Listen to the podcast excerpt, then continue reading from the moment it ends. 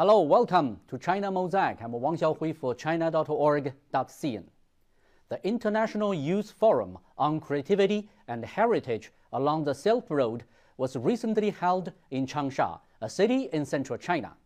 73 young representatives from 51 countries along the Belt and Road had the chance to experience the unique local culture and participate in discussions about protecting cultural heritage and driving development in creative ways.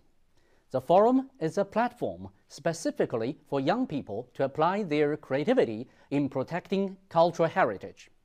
It not only demonstrates the rise of a new economic paradigm for countries along the Belt and Road, but also calls for the world to take a path of sustainable development in society and civilization.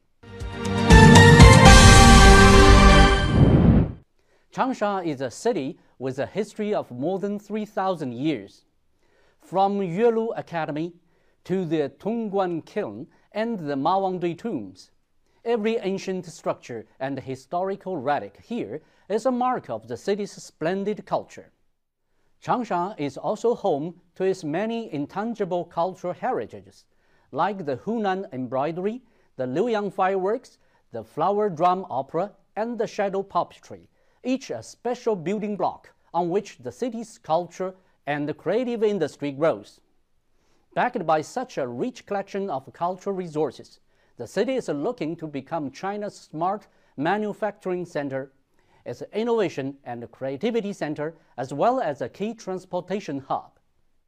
The world has already witnessed one of Changsha's treasures, the magnificent fireworks at the opening ceremonies of the recent Olympic Games come from Liuyang in Changsha, known as the home of fireworks and firecrackers in China and the birthplace of fireworks in the world.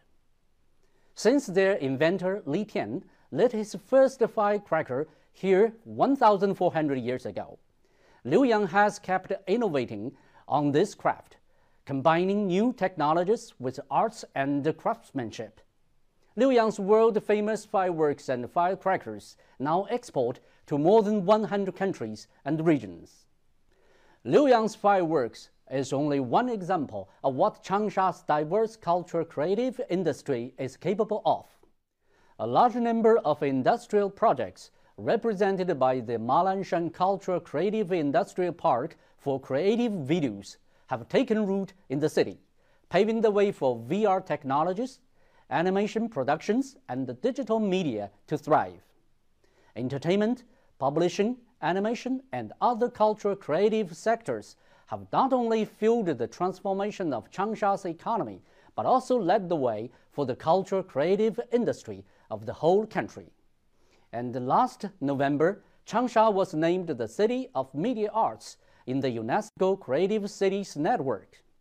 China, with its Belt and Road Initiative, is looking to contribute to the exchanges, mutual learning, and prosperous development of human civilizations by building communication platforms among all countries. And Changsha sets a good example. Thank you for watching.